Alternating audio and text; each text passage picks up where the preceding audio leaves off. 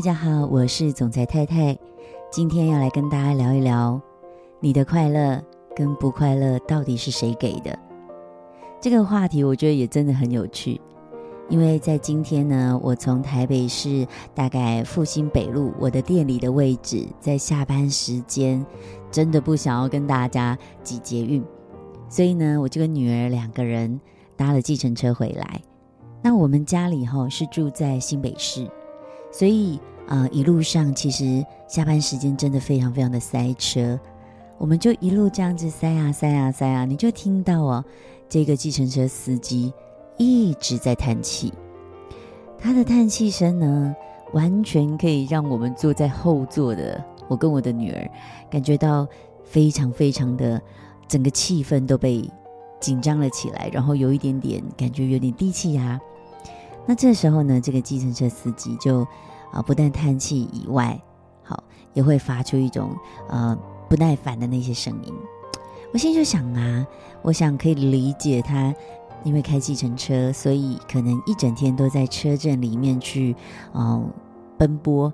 那他可能遇到这个啊、堵车的时候，他会特别的有一些些心浮气躁的一个状态。我其实蛮能理解的。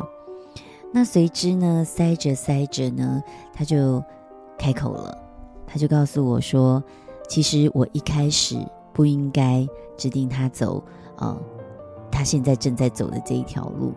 他的建议是，啊、呃，我应该走另外一条路。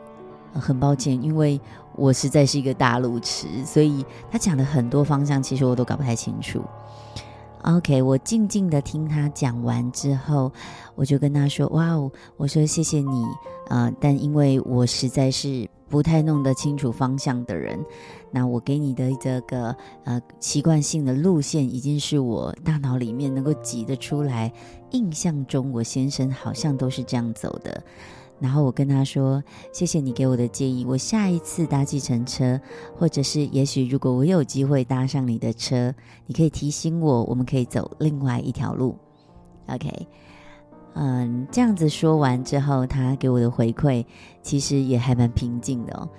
呃，告诉我说，我也只是给你建议。好，那嗯、因为如果你这样子一直塞车的话，你去想想看。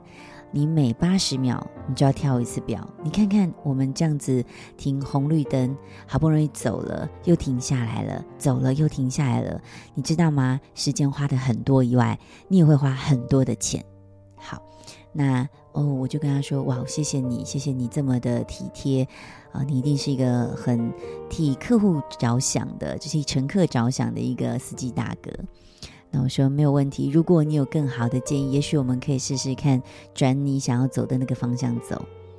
于是他又在跟我说明跟解释了一番，啊，他看了导航之后可以怎么怎么走。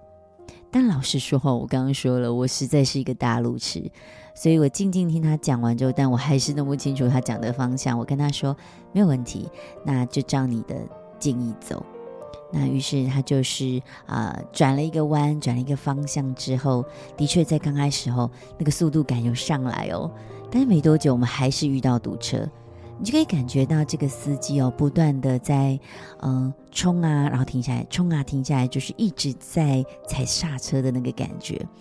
OK，那也不断的在叹气。那因为我女儿在中途必须要一个地方要先下车，所以她下了车。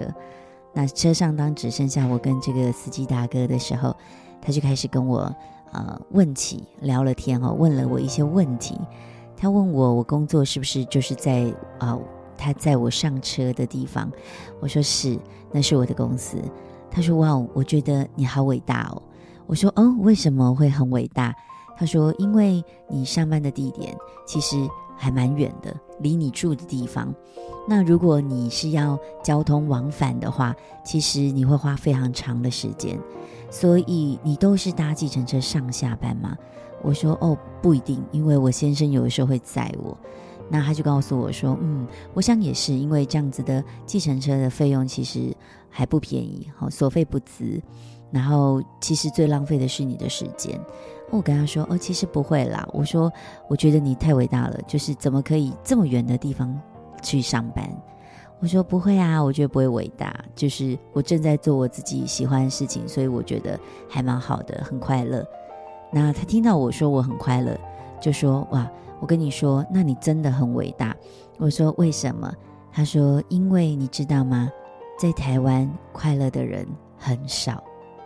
哇哦，我被他这一番言论哦，有点吓到。我很好奇，问他为什么？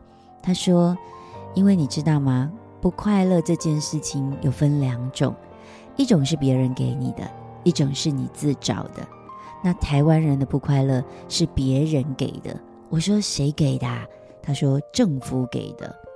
接着他就开始跟我抱怨，哇，天哪，天翻地覆的抱怨，政府有怎样的作为，政府没有怎样的作为。OK，我们这一集并不是要聊政治。OK，那。这个计程车的大哥也跟我说：“我没有要跟你聊政治，我只是在告诉你，我觉得这整个状况呢，都让人民非常的不快乐。”好，那我就告诉他说：“不会啊，我觉得其实台湾嘛还蛮好的。其实，在蛮多国家，呃，人民的压力啊，跟生存的这个痛苦指数都比台湾高很多。诶，我说像邻近呃新加坡就还蛮高压的，虽然他们是亚洲还蛮。”就是整个呃经济状况都还蛮前几名的国家，但是他们人民的这个痛苦跟压力指数都蛮高的。日本好像也是这样。那他就说，你刚刚讲的这个国家，像新加坡，它就是个集权的国家。哇，我吓了一跳跳，新加坡集权。我说哦，怎么说？他说，因为你知道吗？他们本来的历史是跟马来西亚在一起的。但是因为李光耀他从这个马来西亚脱离了之后，他非常阿爸，所以呢，他基本上就是一个专制跟独裁。所以你看，哪一个国家现在还有鞭刑啊？你看新加坡的法律这么严格，所以他们人民不快乐很正常啊。啊，我说，嗯，所以台湾好像也不是这样诶。他说，对啊，台湾不是，台湾很自由。所以我说，嗯，这个，但是台湾很自由。嗯、大哥，你说人民也不快乐，那你觉得新加坡很专制，那人民也不快乐，所以我在想，有没有一个可能是，也许我们人民可以先做好自己，管理好自己，我们到底快不快乐？那这个司机大哥非常坚持的说，我告诉你，快乐有两种，一种是自找的，一种是别人给的。自找的那就没话说，你自找的嘛。那别人给的就是那也没办法，你看像政府啊，OK，他就开始有讲了。好，嗯，我记得他在跟我抱怨完之后，呃，非常强烈的抱怨之后，我跟他分享了，我说，我觉得也没有这么糟糕啦。其实我们其实是可以找到自己的快乐的，因为如果我们把我们的快乐交给别人。不管这个别人是父母、是兄弟姐妹、是朋友，甚至是政府，但是啊、那不是一件很奇怪的事情吗？因为这些是没有办法改变我们快不快乐的，有点像是你把人生的主权交给另外一个人，而这个人或这个单位你完全无法掌控。这世界上其实你唯一能够控制的就是自己。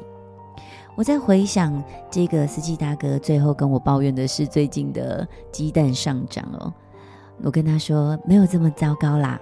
我说其实如果我们可以把自己照顾得很好，那虽然现在看似买不到鸡蛋，但其实是可以的，只是可能我要付出的成本高一点。那我们在抱怨政府以前，如果我们可以先照顾好自己，我还是有能力买比较贵的鸡蛋，好像。也不会不快乐，那我就下车了。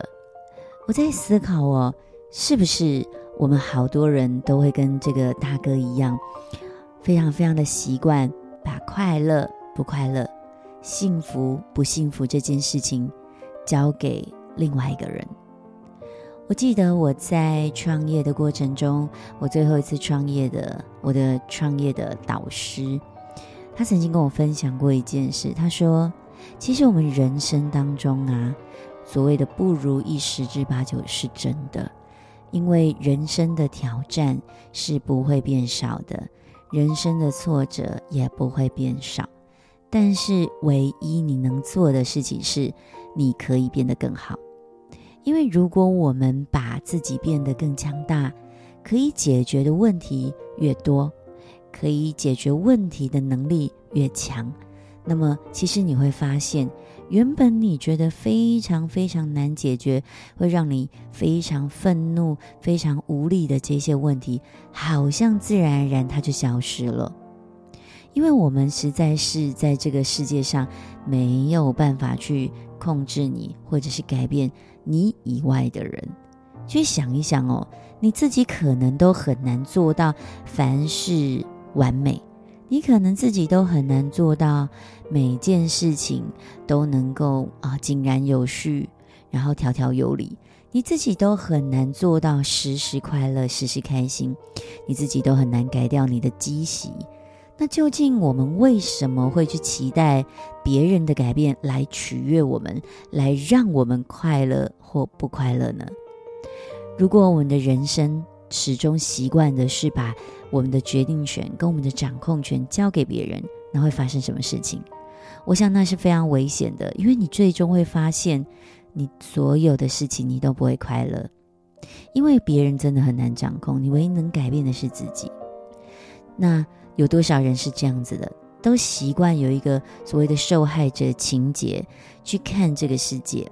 总是抱怨这个世界对自己不公平，总是觉得自己在这个世界上是多么多么的无能为力，在这个世界上所面临的这些挑战上，自己是有多么多么的难以招架，而所有要改变的都不是自己，是别人。那么，如果一旦是陷入这样的受害者情节，会发现你不会快乐，而且你可能这辈子都会不快乐。找回你自己人生的主导权吧，因为你的人生，你的喜怒哀乐，没有人可以 control 你，唯一能 control 的是你自己。下次来临之前，我鼓励各位听众朋友，当面对挑战的时候，就去想一想，究竟你想要把这个问题变小，但它不可能，还是你有另外一个选择，是让你自己变得更伟大。我是总裁太太，很高兴今天跟你在空中聊，我们明天见，拜拜。